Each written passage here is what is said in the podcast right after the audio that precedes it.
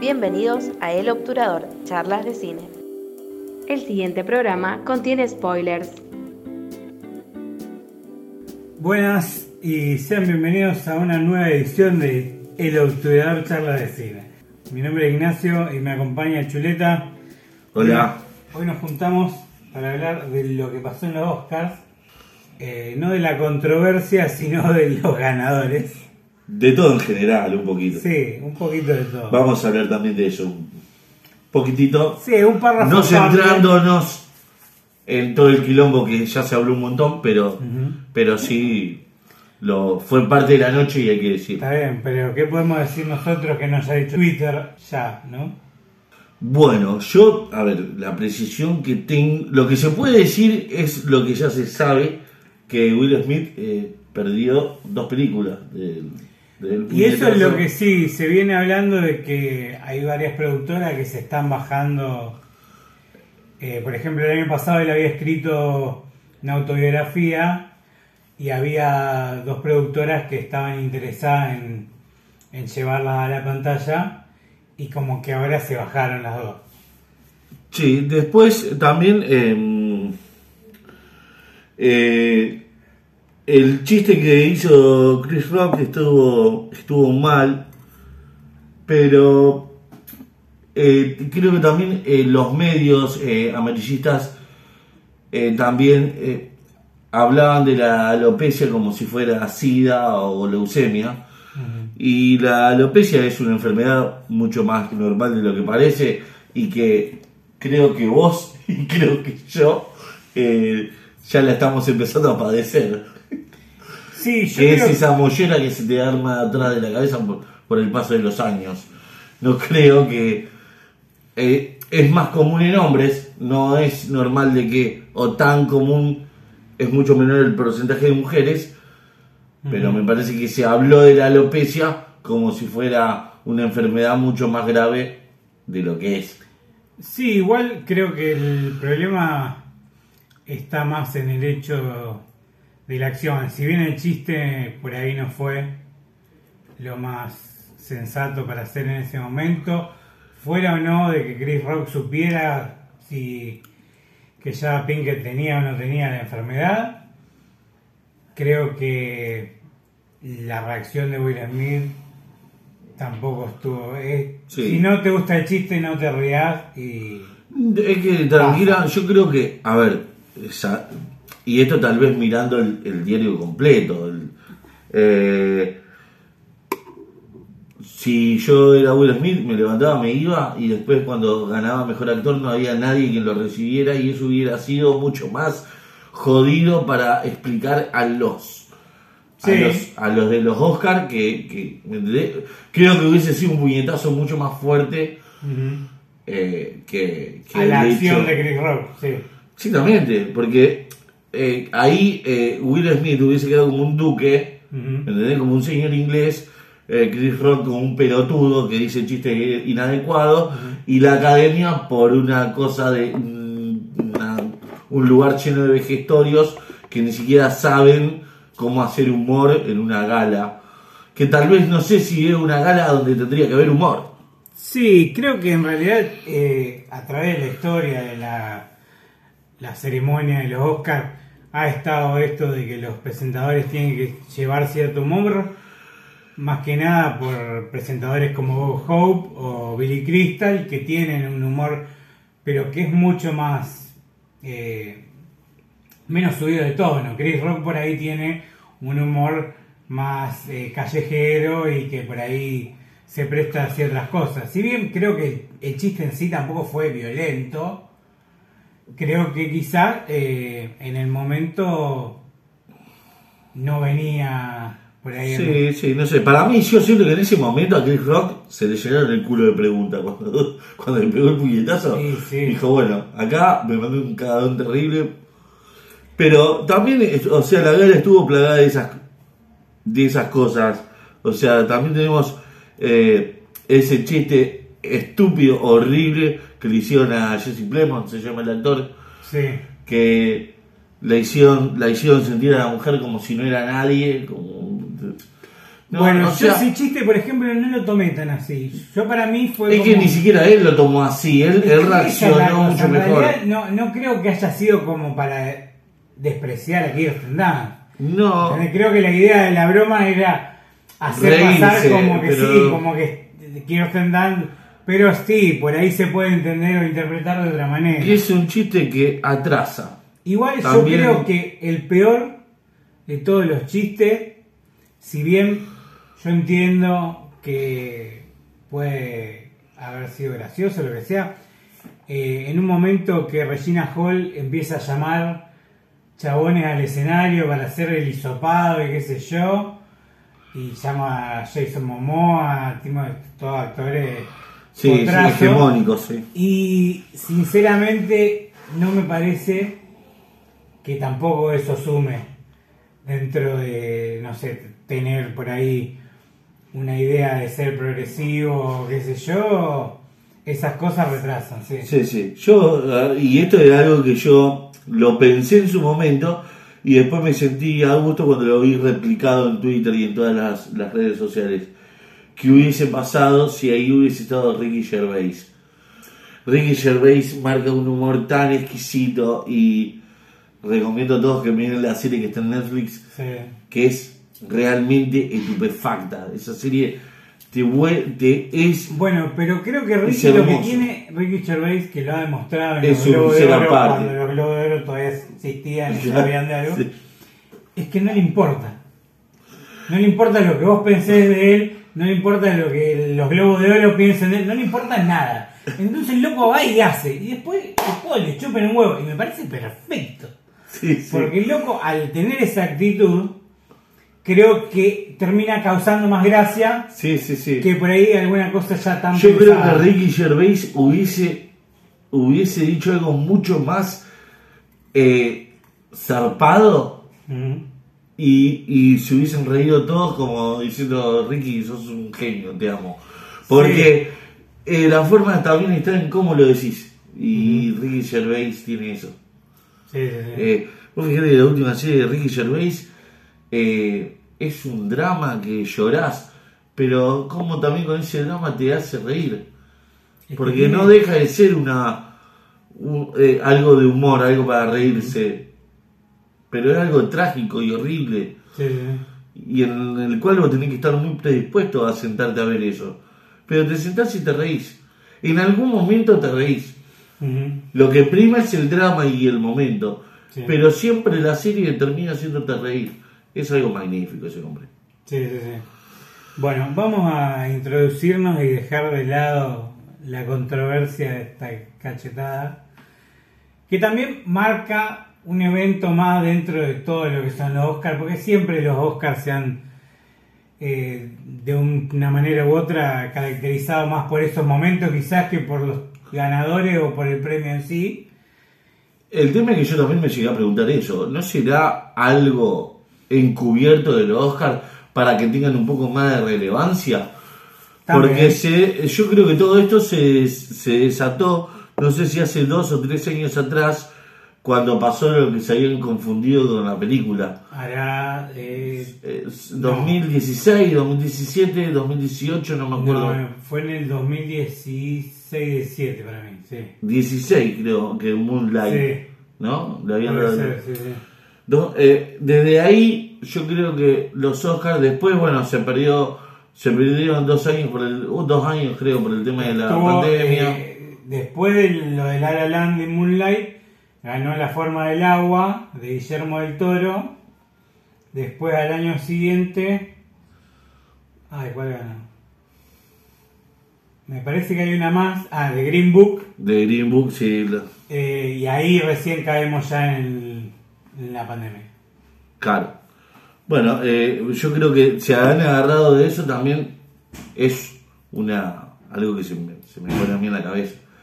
De, y ha acordado con la mujer de Will Smith, Will Smith y Chris Rock para, che, hagamos esta mentira muy grande y que sea creíble y que nunca, nunca Mira, se... yo creo que por todo lo que pasó después, no estaba actuado. Porque incluso creo que en el momento mismo del cachetazo, la gente pensó que era actuado. Sí, Fue cuando Will Smith eh, empezó a vociferar sí, sí, sí. que cayeron que no era una broma. Sí, sí, sí, sí. Y ahí es donde me parece que estuvo de más, porque quizás si hubiera sido solo el cachetazo, podía haber llegado a pasar como algo que pasó. Pero lo que pasa es que pudo haber estado planeado a forma tal de que digan, che, mira, si vos le pegás, Mm. van a pensar de que está actuado. Hagamos de que parezca de que no está actuado. sí, sí.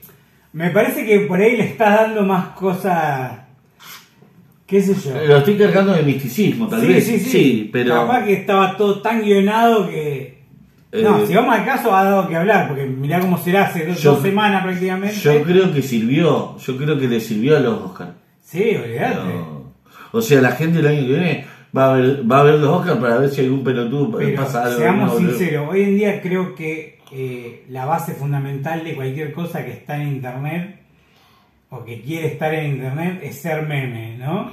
Y creo que esto lo logró casi de inmediato, porque Sí, sí, sí, sí. yo todavía no había visto los Oscars y ya veía memes por todos lados de ese Sí, sí, momento. sí, sí, sí, sí. No. Entonces, en ese punto, como que sí, lograron que la ceremonia se alargara mucho más de lo que en realidad También, también han, bueno, a mí eso es otra de las cosas malas que me molestó y ya adentrándonos en lo que, en lo que fue la, la entrega de premios en sí. El hecho de que le hayan sacado tantos premios a, que ganó eh, Duna, y le hayan sacado tantos premios Eso de que a la televisación. Exacto. Eligió sacar cuatro premios, si no me recuerdo. Eran Eran 23 y quedaron 19, me parece, si no me recuerdo. O sea, los televisados fueron 19 premios, de 23 que da la academia, Está bien, sí. Si no me recuerdo, puede ser. Pero Bien. para mí eran seis los que estaban. Porque fueron cuatro que ganó Duna.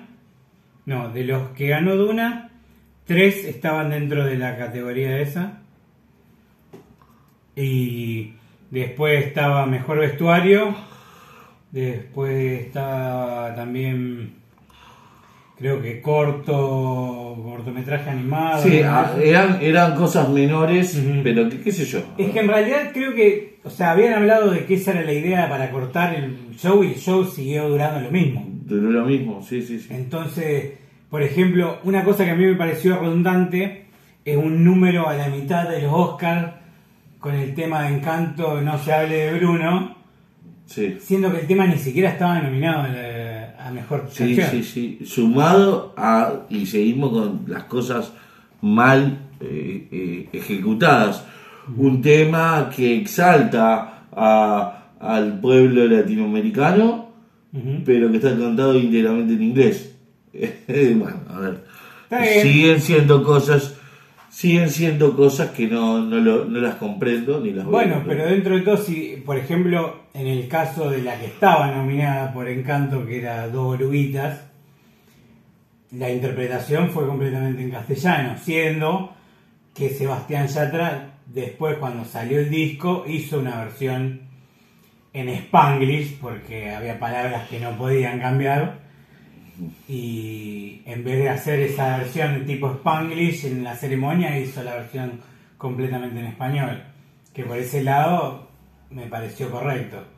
La otra entiendo que esté en inglés porque en la película en sí está en inglés. Claro. Claro, sí. Después, bueno, em, ¿qué te pareció todos los, a todo lo que ganó Dan, eh, Duna? A Me mí me parece los premios de Duna fueron lo único Duna- que a mí no me molestó, no me hizo ruido. Ujú. Dije, está bien. Sí, sí, fue lo Está bien. correcto. Es más, creo que eh, el de vestuario, que lo terminó ganando Cruella, fue el único que por ahí... ¿Vos viste Cruella? Sí. A mí me, me pareció fantástico esto. No, no, por eso. Creo que es el único que se merecía perder, si fuera así decirlo. Ah, no, no tenés que terminar de hablar. Pensé que me ibas a decir no. De los que serían dentro de lo... O sea, fuera de guion y película, Sí. el único que por ahí podía llegar a perder era ese. Y bueno, me pareció correcto porque el laburo que hacen en Cruella de vestuario es Sí, magnífico. sí. También, no sé, ahora, ahora que la pienso, porque es una película que quedó un poco olvidada, que salió muy a Y es principio. que salió en febrero. Muy lejos, sí. Que la primera actriz de Cruella tuvo que haber estado nominada como mejor actriz. Sí, Sí, pero creo estaba que muy bien su trabajo. Ese es otro de los problemas que yo creo que tienen eh, la ceremonia de los Oscar, que es en cuanto a mejor película, en cuanto a las actuaciones y eso, terminan llevándoselo siempre las películas que están más al final, a menos de que sea una actuación que sobresalga mucho, Claro. como por ejemplo ser eh, la de bueno Heath Ledger en el Guasón o la incluso de Guasón de Joaquin Phoenix porque la película se estrenó en octubre y todavía faltaba un buen tramo para los premios en sí o para la temporada de premios que se suele llamar a esa temporada de noviembre en adelante que es donde está que es donde sacan todas estas películas que están perfiladas al Oscar. Eh, es raro que, que O se sea- vea mucho para atrás. Si tu actuación estuvo buena Mm. y pudiste haber sido nominada al Oscar, que no fue descollante, que fue muy buena, Mm. pero estuviste muy al principio del año, se van a olvidar. Y sí, o a menos de que también, porque muchas veces son los mismos estudios los que hacen Claro. la, ¿cómo se llama? Eh, se llama la, la publicidad, el marketing. Y por ahí y les interesa resaltar otras películas que no han tenido tanto éxito. Sí, que por porque ahí- por ahí Cruella creo que tuvo éxito. Un, un éxito Sí. moderado por la pandemia, Mm. pero ha tenido éxito. Creo que la han ido a ver, por lo menos allá, acá no sé si tanto, pero... Es que allá creo que no, se estrenó en cine. No, bueno, pero creo que tuvo una rotación como algo de... de- creo yo, no sé, tal vez me estoy confundiendo. Pero, qué sé yo, si vos ponemos a hablar, qué sé yo, de Coda. Para mí, Cruella se habrá visto 20 veces más que, que Coda. Seguramente. Sí. Eh, pero bueno, fuera de eso. eh, Coda creo- yo lo rebauticé como liberen a Willis con sordos. ¿Qué es eso? No, ¿Dónde, ¿Vos qué la viste? sí. ¿Dónde pareció eso? Eh, a ver, yo. ¿No te ¿sabes? pareció que el espíritu de liberen a Willis? Está bien, sí, sí, creo que. Porque yo vi la, la francesa también. Ah, Y creo que, bueno, en, en el proceso de adaptación y poner a la familia dentro de este pueblo pesquero, por ahí, bueno, hay algo así tipo libre en como digo. Pero. A mí la película ver, no me pareció magnífica. Si yo tuviera que haber elegido de las 10 películas, no lo hubiera elegido a Coda. Claro. Pero entiendo que, y es algo que viene pasando también en los últimos años en la academia, que en un afán de la inclusión y de, de ser buenos con todos, terminan ganando películas que quizás no se lo merecían tanto, porque yo creo que Coda es una película que la ves una vez y ya está. No sé si es una película Sí. para volver a rever. Y que, eh, Varias comparando Coda con la, la original, Mm. a mí me pareció que la. Sobre todo los chistes, eran muy similares, era una copia muy. muy, Sí. muy min- segundo a segundo. No me- Y bueno, hay maneras de hacer una adaptación y hay maneras de hacer una adaptación, qué sé yo. Es ponerle, comparar la Duna de David Lynch con esta Duna, que son dos cosas completamente diferentes porque David Lynch trató de hacer en dos horas un libro que es gigante y Denis Villeneuve le dijo desde un principio, esto no lo podemos hacer en una sola película. Bueno, pero ahí está. ¿Cómo, cómo logró hacer el tratamiento de la película? Ujú. O sea, Bueno, la mina esta, que la ¿Y directora... de por qué, por la francesa en su momento no estuvo nominada? Creo que estuvo nominada. ¿Estuvo Mejor nominada? película internacional o extranjera, no sé cómo está ahora. ¿Estuvo Pero- nominada? Sí, sí, sí. Sí, La familia Belier estuvo nominada a Mejor Película Extranjera. ¿Y, y, y, y, y por qué no ganó? No me acuerdo con quién jugaba, Claro. ahí, con cuál estaba, pero me parece que le terminó ganando, no sé si fue en el año de Roma o por ahí. Claro, eh, yo la película que tuve la oportunidad de ver es eh, fue La mano de Dios. Qué película que lloré, man. ¿Sí? Qué película que lloré. Esa la tengo que ver, una de las que me Vos sabés que para, yo digo, ¿cómo, cómo no ganó esa película? Mm, da que era obvio que iba a ganar Drake McCart.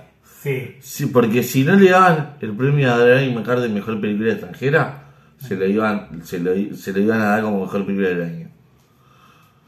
no sé. Ah, bueno, si vamos al caso Parasite, que es la que nos perdimos ahí en el medio de, Ah, de de verdad. las ganadoras, Sí. ganó los dos premios, Bueno, logrando algo nunca pensado. y otra cosa, si yo me pongo a pensar, a ver, yo cuando la vi a la primera vez, Parasite, yo dije, esto es genial. La vi hace poco con una persona que me dijo, che, no pude ver Parasite, Ujú. quiero verla, vos ya que la viste. Te puedo asegurar que no fue el mismo efecto. Dije yo, Bueno. no es tan buena. O sea, creo que Drake McCart, con sus limitaciones, te, te- te soy sincero, es una película muy aburrida que no me gustó, pero sí sé que está condimentada con mucho cine con- de una forma poética. Y eso lo puedo, si, no, si bien no lo pude, eh, no lo pude eh, disfrutar porque me pareció muy pesado, entiendo que la esencia del cine está, entiendo que los condimentos están. Yo no los puedo percibir o porque no lo tengo la cultura necesaria o vaya a saber quién. Pero no necesariamente, yo creo que también lo que tienen muchas películas, no sé si todas, es que verlas por primera vez no es lo mismo que volver a reverlas. Sí, sí. Porque yo creo que en el caso, por ejemplo, que se me viene a la cabeza más sensato, es sexto sentido. Sexto sentido, la primera vez que la ves, te golpea de una manera que ya la segunda no la ves igual. Claro. Porque ya sabes cómo es. Claro, sí, sí, sí. Sí, por- ese plot, plot twist que tiene eh, eh, al final es como muy, te- te- muy marcado. Y algo que, a ver, Sí. Te cambia la película completamente. Como por ejemplo, que sé yo, hay otras películas que vos la podés ver porque tiene un montón de, de ingredientes, que, qué sé yo, como por ejemplo eh, Matrix, la primera. Yo Matrix, la primera, la puedo ver y siempre le encuentro algo diferente. Me pasa también con Corazón Valiente, con Gladiador, me pasa con las de Tarantino. Hay un montón de películas que me pasan. Por ejemplo, The Hellful, de Los Ocho Más Odiados, que es una película muy densa, la más densa de Tarantino. Es una película que la puedo ver cuando vos quieras. Me decís, che, vamos a verla y comer una pizza y tomar un perro. Dale, no hay problema.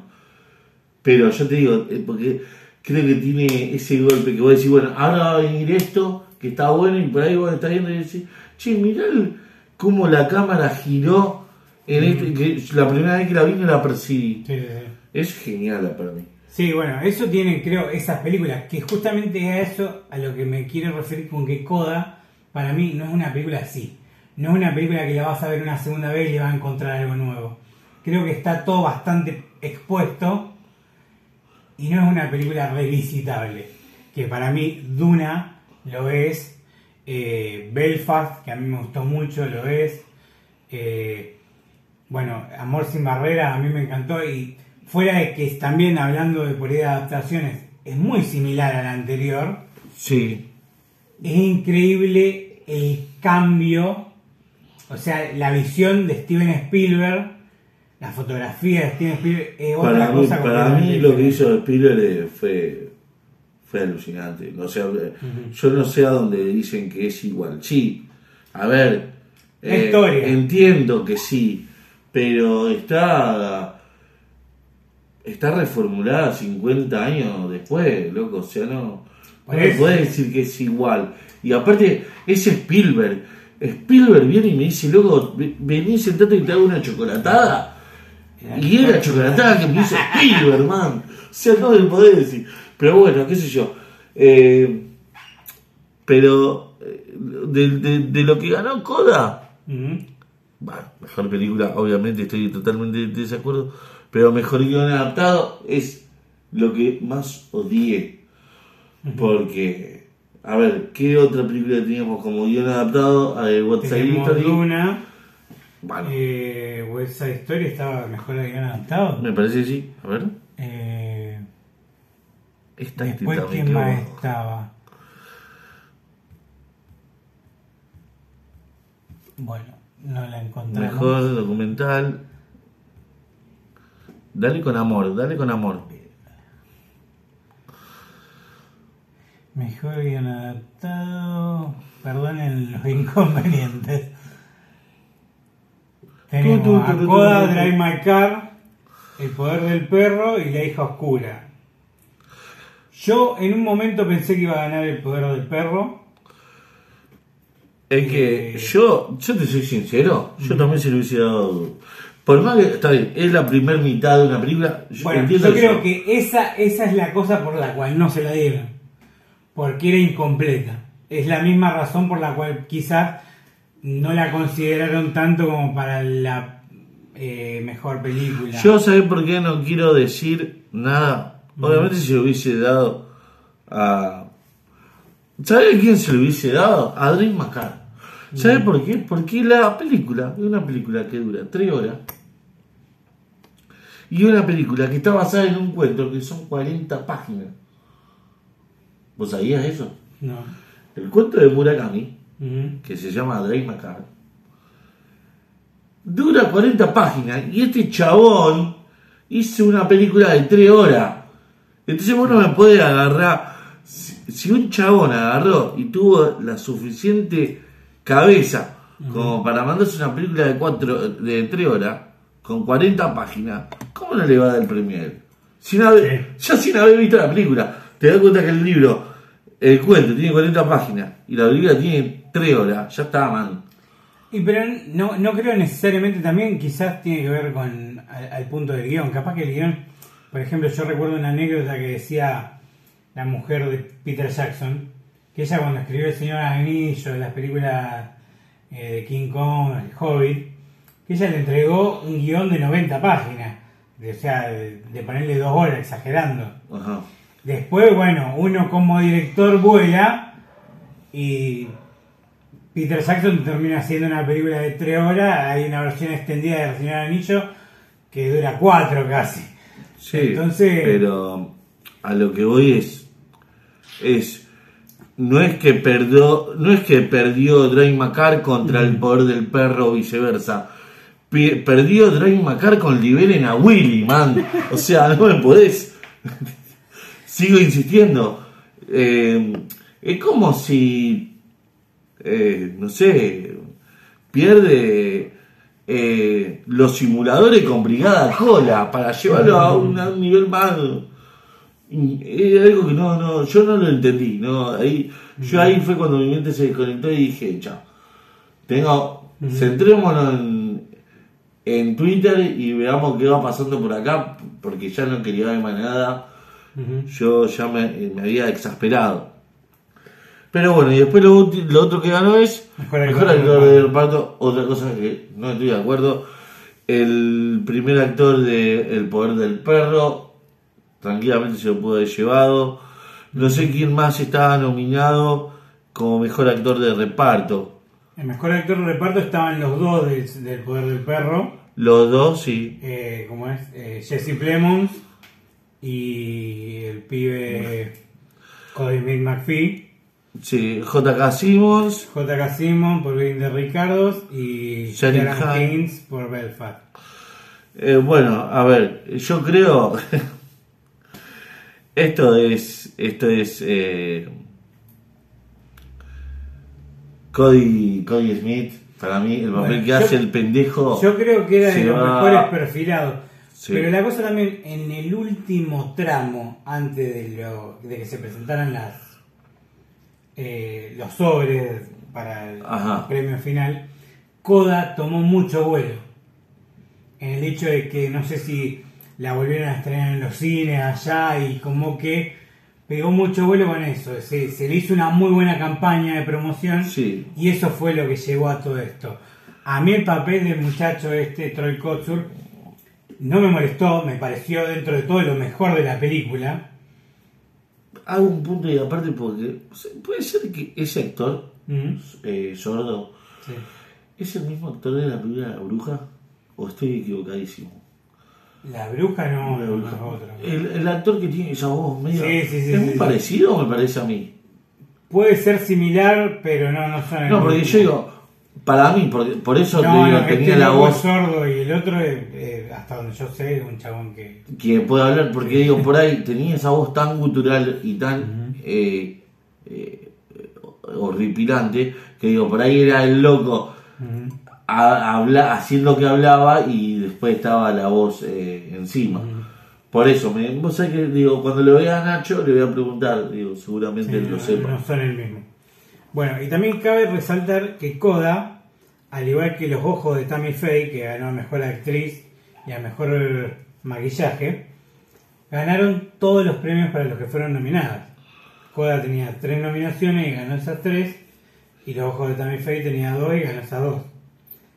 Eh, después, bueno, Duna ganó seis, ya lo nombramos antes, que para ser un poco más específico ganó a dirección de fotografía o cinematografía para Greg Fraser, que es el mismo que hizo ahora la película de Batman y también ha hecho la fotografía de varios capítulos de Mandalorian. Ganó a mejor música original para Hans Zimmer, siendo recién su segundo Oscar. O sea, no nominación, ha tenido más nominaciones, pero es su segundo Oscar. El primero que ha ganado por El Rey León en 1993, si no estoy mal, 94. Eh, ganó también a mejor efectos visuales, a mejor sonido y mejor diseño de producción, en la que estoy completamente de acuerdo en todas las categorías tendría que haber. No, sí, sí, para mí, Codas. Eh, Duna, sí. Después, bueno, eh, mejor actor tenemos al, al mal nombrado Will Smith, que bueno, pasó Sí, sí. todo lo que pasó.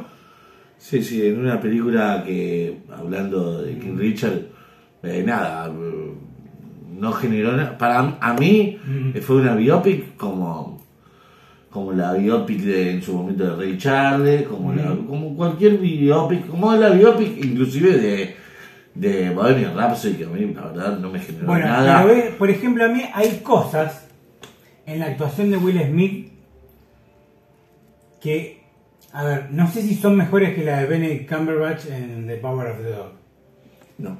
pero que entiendo por qué lo eligieron. También que siempre el, el personaje de la biopic siempre está muy bien visto en los Oscars.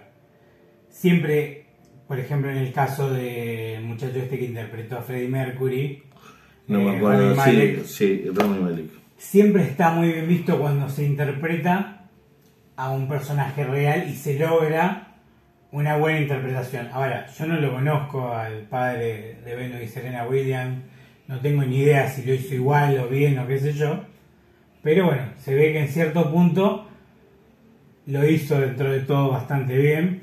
Y Will Smith también venía, como ya lo hemos dicho, en la otra vez que hablábamos de las nominaciones, viene pescando ese, ese Oscar hace rato. Sí, sí, sí, pero... Lamentablemente después la cagó completamente en el No, la sí, bueno, pero eh, a ver, a lo que yo voy, eh, y, y- y pensando en Coda, ¿no? Creo que la película de Will Smith, si la comparamos con Coda, me pareció nefasta. Pero es yo. King Richard, capaz, no sé por qué, me atraería más volver a verla que Coda. Por eso, pero a lo que voy es eso, que King Richard, al lado de en una como una película del año, King Richard, eh, eh, hermosa, es una, es una película de Tarantino, boludo, King Richard, al lado, es Pulp Fiction al lado de, de. Y bueno, pero, qué sé yo. Yo ya, la verdad que no, no sé más que pensar. Perdí la fe en todo lo poco que la tenía, yo la perdí eh, ese fin de semana. Bueno, después eh, creo que el, el Oscar a Mejor Director estaba cantado para Jane Campion. ¿Qué, qué, qué- quién estaba como mejor? Estaba eh, Steven Spielberg. Estaba el muchacho de Drive My Car, cuyo nombre lo diría mal si lo digo. Eh, Ryusuke Hamashida, ¿es? Hamaguchi. ¿Qué era? ¿Mejor director? Sí. Jane Champion. Eh, Kenneth Branagh por Belfast y Paul Thomas Anderson, que es el que seguro vos Bueno. pensás que debería haber ganado. Obvio. Yo creo que eh, Paul Thomas Anderson tuvo que haber ganado todo, porque es más, eh, quiero que lo sepa ahora que estamos grabando, que tiene mi amor, mi absoluto amor, lo tiene. ¿eh? Es que yo pienso que si Paul Thomas Anderson no ganó mejor director por Petróleo Sangriento, no sé, para mí esta película está bien, tiene una muy buena dirección, pero a comparación de las anteriores películas de él, para mí Petróleo Sangriento está muy No, bien. para mí la mejor de, Paul Thomas Anderson es eh, Magnolia.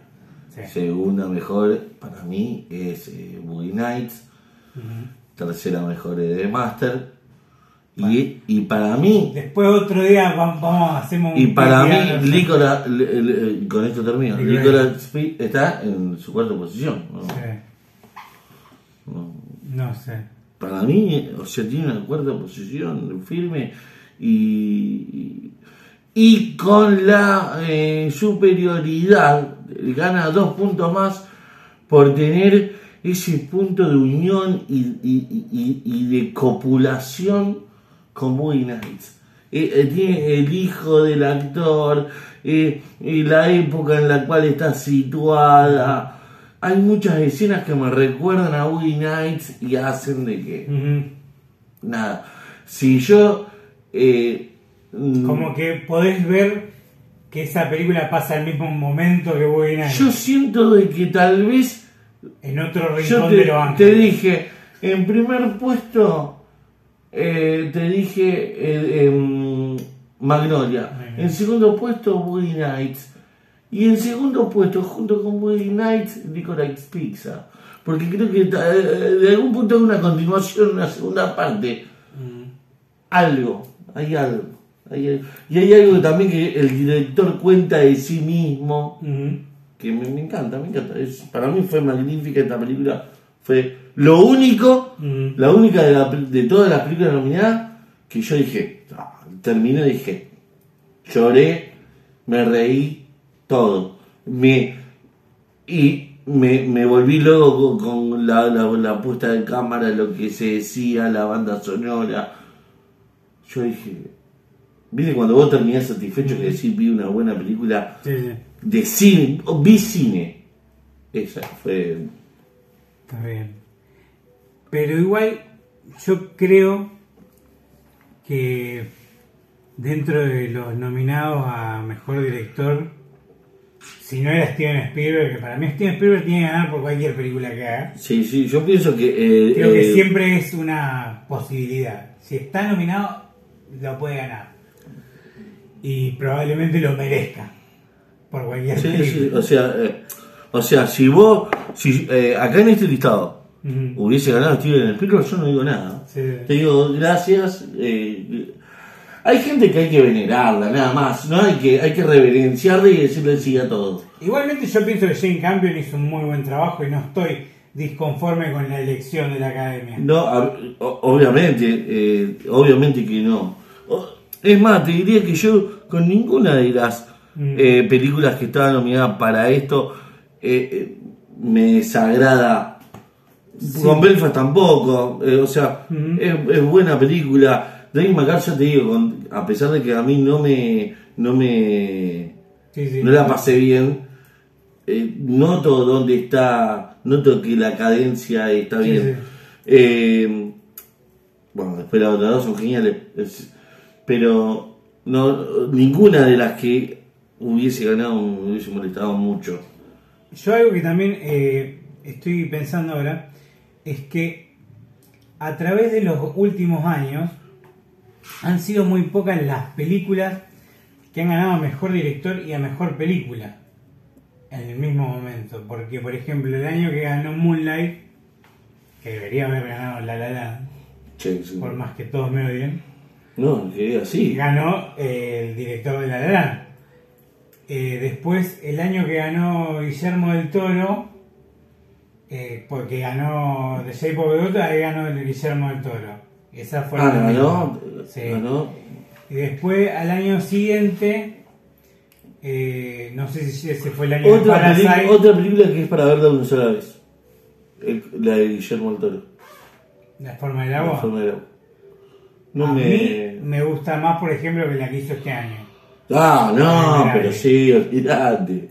Pero yo creo que también yo tengo un apego personalmente por esa historia de fantasía y creo que a mí me pegó de otra forma. Sí, yo creo que le, a, a todo el mundo que, que le gusta Lovecraft, ojo, yo amo Lovecraft, pero eh, esa, esa, esa película le gusta por el parecido que tiene también la bestia a. Lovecraft. Sí, sí, tiene, tiene. una- esa cosa, porque en su ADN, en el ADN de Guillermo del Toro, creo que está Lovecraft. Todo lo que hace Sí. tiene una cosa muy Lovecraftiana. Sí, Todo, sí. su cine. Pero después me parece una historia de amor común y corriente con, con una bestia. Sí, No, no. Yo, eh, a mí no me pareció algo disruptivo. Bueno, pero por algo- ejemplo, ahí también hay muy buen uso de, de lo que es una persona muda. Si bien la actriz en sí no, está, no es muda, hay un muy buen uso de ese recurso para comunicarse con esta criatura y me parece que está muy bien logrado. Y me gusta también el hecho de que haya sido, si no recuerdo mal, una idea original de Guillermo del Toro. Por eso me parece una me locura. equivocar, no sé si no está. Por eso, no sé, no me acuerdo, pero, me- pero por esas cosas. Y hay otra película, ah, la película del año pasado, el de No, of Metal, Ah, sí, donde está muy bien retratado todo eso. Mm. Y Song of Metal, si vos- no sé si la viste, sí. Sí. te rompe la cabeza. Ujú. Te rompe la cabeza. Bueno, pero a ver, y voy a decir ¿Y esto qué tiene solo- de mejor que Coda? Voy a decir esto solo a favor de Coda. La redefendiste, Nacho. no. La No, no, redefendiste. no, te, te estoy diciendo que no es la película que yo he elegido para. Pero Coda lo que tiene, hay una escena muy al principio en la que. Porque no es que te cuenta eh, la vida de esta gente sorda y cómo viven. Te cuenta la historia de la piba. Y cómo la piba tiene que, en cierto modo, eh, tratar de vivir su vida por afuera de su familia, ¿no? Y cómo el hecho de que de estar con esta gente sorda, como que la termina convirtiendo en un en una intérprete constante de todo lo que estas personas tienen que decir. Y en cierto modo también está eso el- en el hecho de no querer desprenderse porque esa persona es la que en cierto modo te hace la que te explica el mundo, ¿entendés? Porque creo que también se deja muy en claro eh, cómo en, sí, eh, en algunos momentos en- la madre tiene como estas cosas con las otras mujeres que no se entiende porque ella por ahí no lo escucha, eh, que el padre es que tiene... la película, la película, no es una película mala. No, no, no, para nada. eh, Coda. Es una película linda de ver. de- toca fibras íntimas. Cuando el padre se sienta, le pide a ella que se siente al lado de la camioneta Sí, sí, y le dice que le cante el tema y ella le empieza a cantar el tema haciéndole la gesticulación con las manos. Eh, se me agarró una conjojita acá, se me hizo... No, pero eso es cuando hace el. ¿Cómo se llama? La audición. Que le empieza a hacer.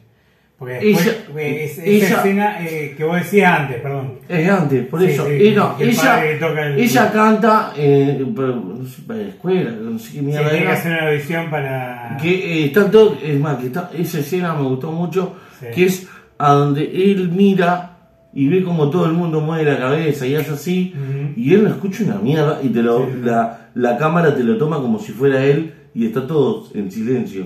Y la mina Sí. está cantando con el pibito. Sí, sí, Que esa el pibito, el pibito, el pibito de esta película que me encantó.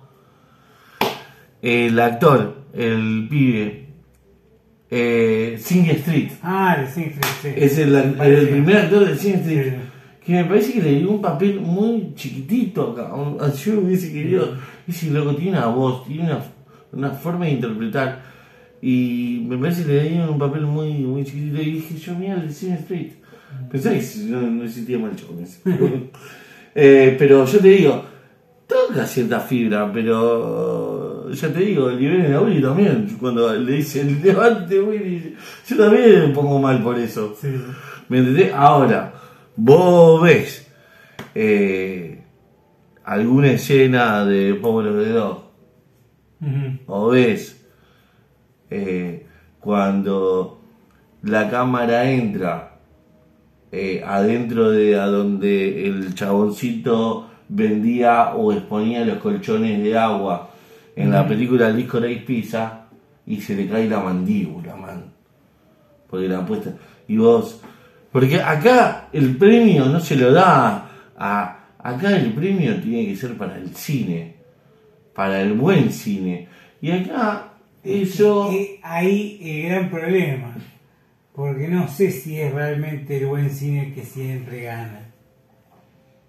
Yo creo que de hecho, fuera de los premios, gana más una película que dentro de 10 años vos agarrás y la revés y decís, qué buena película. Y te voy a dar un ejemplo con una que creo que cumplió 10 años este año, el año pasado, que es Scott Pilgrim contra el mundo. A mí me encanta la película esa. Es, es brutal. Es muy buena Es película. brutal. Y no fue nominada a ninguna cosa. Y sin embargo es una película que la veo 10 años después, o en el medio, un montón de veces, y la disfruté cada vez que la vi. Sí, sí, sí. También tenemos de- que es del mismo director. eh, Muertos de risa. Es más, la mismísima Baby Driver para mí me parece una cosa maravillosa. Que la revés y, y la, la podés rever, es muy divertida. Pero también creo que tiene que ver con eh, cómo un director deja su Su plasmado su ADN en la película, Sí, ¿no? un, eh, clara- un claro ejemplo de Tarantino. Sí. Bueno, yo creo que Paul Thomas Anderson también tiene eso. eh, Tiene, eso, también. tiene eso, tiene eso. Eh, y bueno, por ejemplo, Kenneth Branagh, que siempre ha hecho películas bastante variadas, si bien al principio era muy de... ¿Qué, qué otras películas hizo, te acordás? Y es el director de Thor, la primera de Thor. Después dirigió una de Jack Ryan, después de esa. Dirigió La Cenicienta para Disney. Después hizo... eh, ¿Cómo es? Muerte en el Orient Express. Ahora salió... No, Muerte en el Orient Express. No, Asesinato en el Orient Express. Y ahora salió Muerte en el Nilo, que es como una secuela. O sea que no hizo una mierda, digamos. No, sí. Buena no hizo una mierda. No, Esta. a ver. Vos podés interpretar lo que quieras. Yo te puedo decir que para mí todas las películas de Tarantino son una mierda y vos me vas a querer matar. No, no. Entonces, Hay- hay- yo creo que va a haber No. un séquito de personas que te van a venir a. pero por eso, la que cosa está en que cada uno tiene su interpretación. Kenneth Branagh viene dirigiendo desde hace muchísimo tiempo, pero viene más del palo de Shakespeare. ¿Entendés? Porque el loco viene todo de la, de la escuela de Laurence Olivier y esos actores. No sé, las que me nombraste. eh, Bueno, mirá Enrique V, que fue la primera película que dirigió. ah, bueno, a veces. Sabés que con esa sola te cierra el culo. Ah, bueno, ojalá, ojalá. No, la voy a ver. Branagh, esta me parece que es de las películas más personales que hizo y bien merecido tiene el guion original. No, esta la verdad a mí me encantó. Me pareció fabuloso. Me pareció que agarró una cosita así chiquitita y la hizo personal, como vos bien decís. Es que Me la encantó la- historia, en cierto modo, de él cuando era pibe. Claro, me encantó esa parte de que empieza a brillar y está así, los colores que te estallan en la Sí, vista. sí, sí, sí. Y después sube ese mural y se- ya está listo. Y eh, ella, eh, ella, cuando el pibito está jugando, que está volviendo a la casa y se encuentra con esa primera manifestación y la cámara gira alrededor del pibe, pero gira de modo tal que hace que vos te sientas, sientas algo, Sí, sí, sí, algo de lo que el niño Tenés siente. una presión. Eso, sentí presión, sen- sentí presión. Y dije, chao, qué buena película. Qué buena película. Y bueno, después, a ver, para ir nombrando los otros premios que fueron quedando, tenemos Encanto como mejor Bueno, película animada. Malísimo porque lo he regalado eh, la familia Mitchell versus las máquinas, que es Sí. alucinante. Es brutal, Bueno, pero yo creo que ahí también es donde entra toda la agenda de la inclusión. Entonces, como que, ay, démosela a los colombianos, que en realidad está dirigida por los yankees. Nada que ver. Eh, Drive My Car, bueno, ganó mejor película internacional. No Time to Die ganó mejor canción. Que no me molestó. No sé Por si. favor, como tarea, mirate, mirate, fue la mano de Dios, Dale, sí. porque quiero, ay, tiene, tiene unas imágenes, tienes unas imágenes y lo tiene a Maradona como un dios. Sí, sí, sí. Quiero que por favor mires esa película, Sí, por porque favor. el director de esa película es fanático de Maradona. Quiero que en el próximo podcast, en el próximo episodio, empecemos con una cinco minutos de lo que pensaste de lo que fue la mano de Dios, por favor. Por favor. Bueno, y a ver, la última cosa, de los ojos de Tammy Faye no voy a hablar porque no la vi. Yo tampoco. Así que, pero estoy seguro de que Jessica Chastain hace un gran papel porque es una actriz de la puta madre, perdónenme el inglés. Y eh, la otra que tenemos que nombrar, que me parece que es algo bastante destacado, es la mejor actriz de reparto, que fue para Ariana DeBose por West Side Story, que me pareció magnífico y que además ¿Cuáles eran las otras que estaban? las otras que estaban eran Mejor actriz de reparto. Kirsten Dunst por El Poder del Perro, No. Jessie Buckley por La Hija Oscura, que no la vi, pero la piba esa es la piba de... ¿Cómo es? No, no, de Jeff. No, no, no, la hija de la hija de... No, es la, la actriz de... Pienso, de- estoy pensando en terminar las cosas. ¡Ah! Y sí, Es ella. una muy buena actriz. Es, es hermosa, estoy pensando en dejarlo. Después sí. está Anjanou Elise por King Richard, que me parece que es un buen personaje de reparto para lo que hace Will Smith, pero no para el premio. No. Y Judy Dench, que si lo hubiera ganado no me hubiera quejado para nada.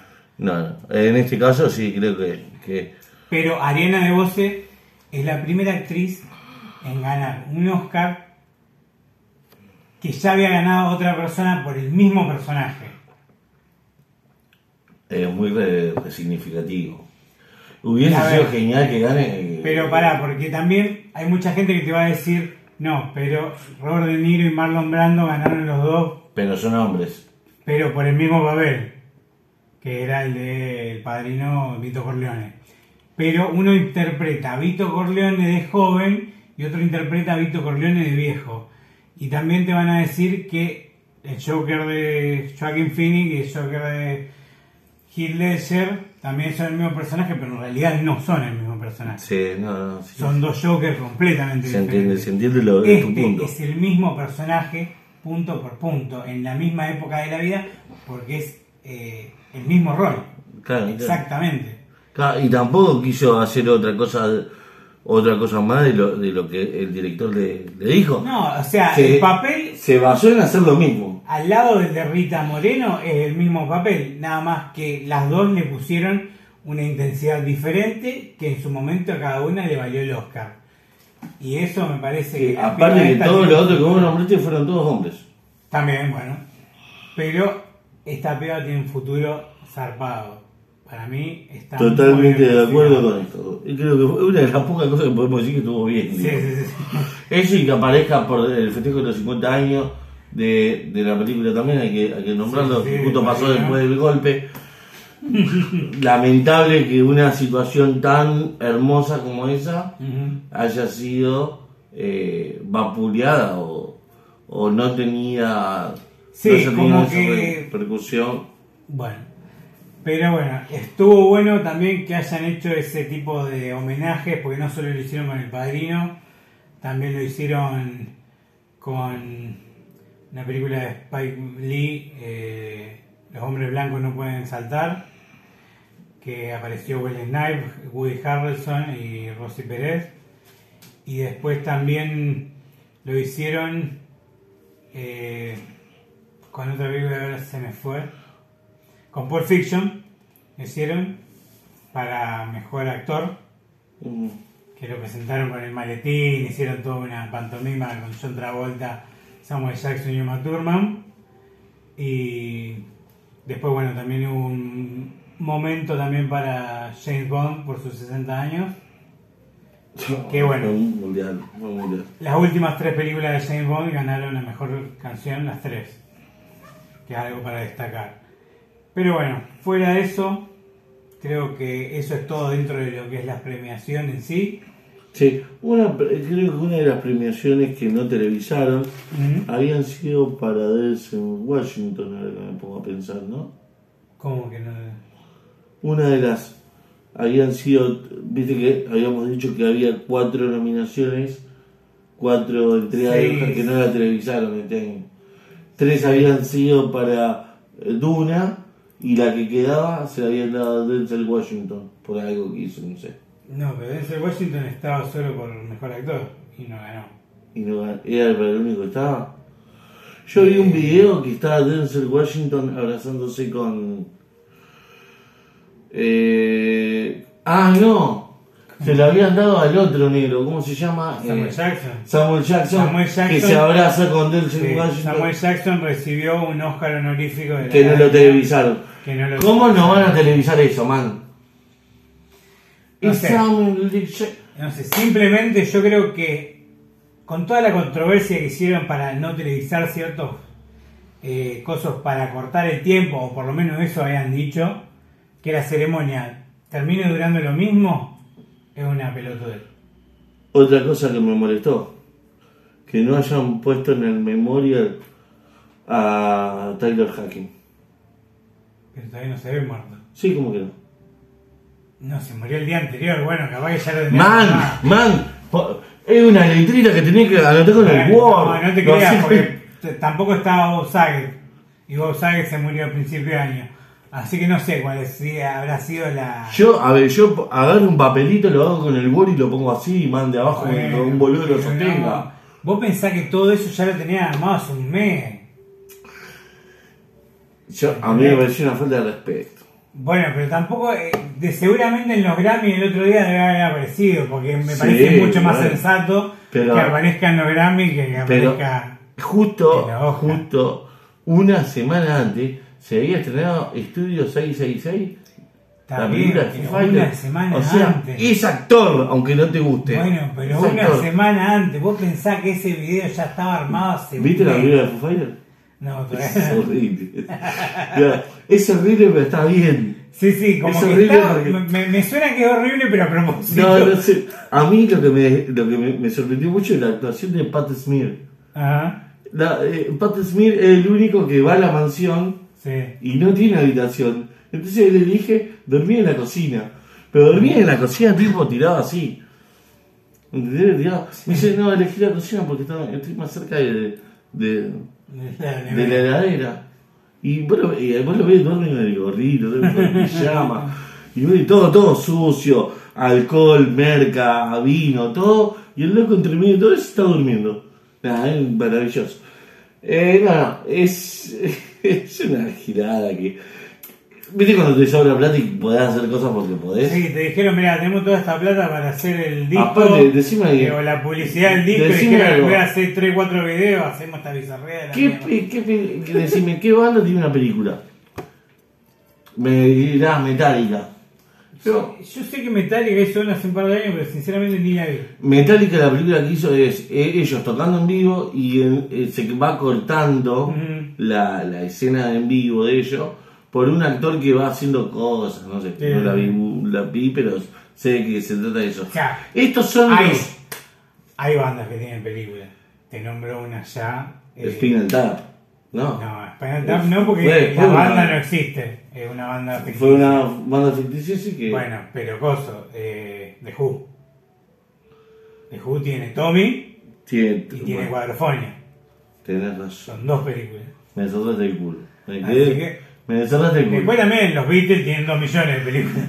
Tenés que, razón. Si vamos para este Tenés lado. razón, tenés razón. Pero bueno, no Sí, vayamos a el, el Zeppelin de, una.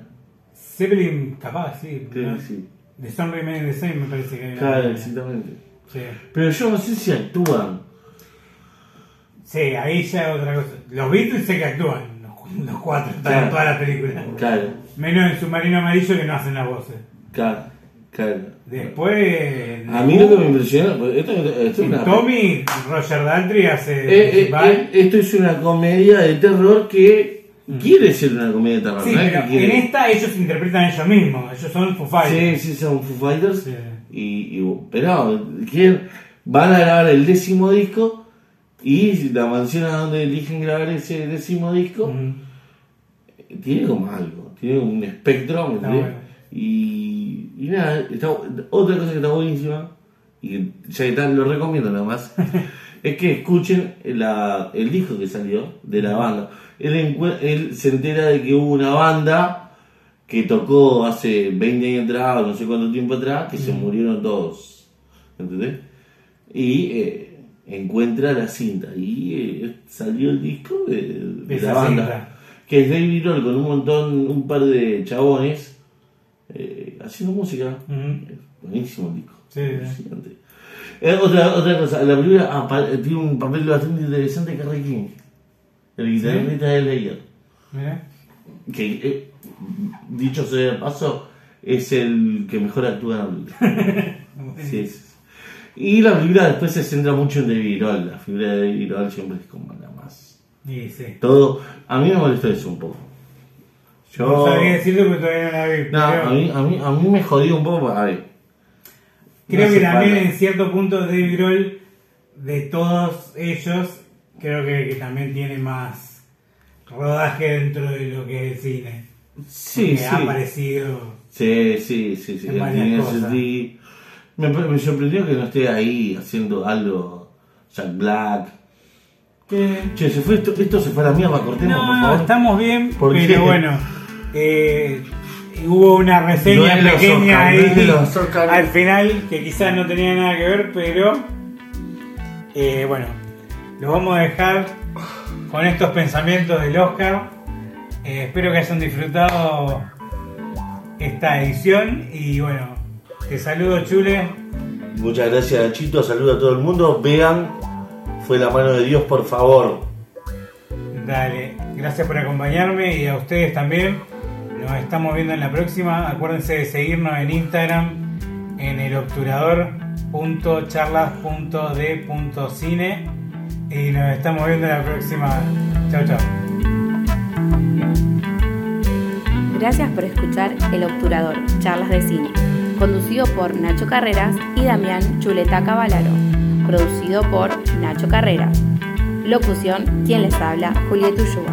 El Obturador, cine, es un podcast de C7 Producciones. Si te gustó, dale seguir y para enterarte del próximo episodio, toca la campanita.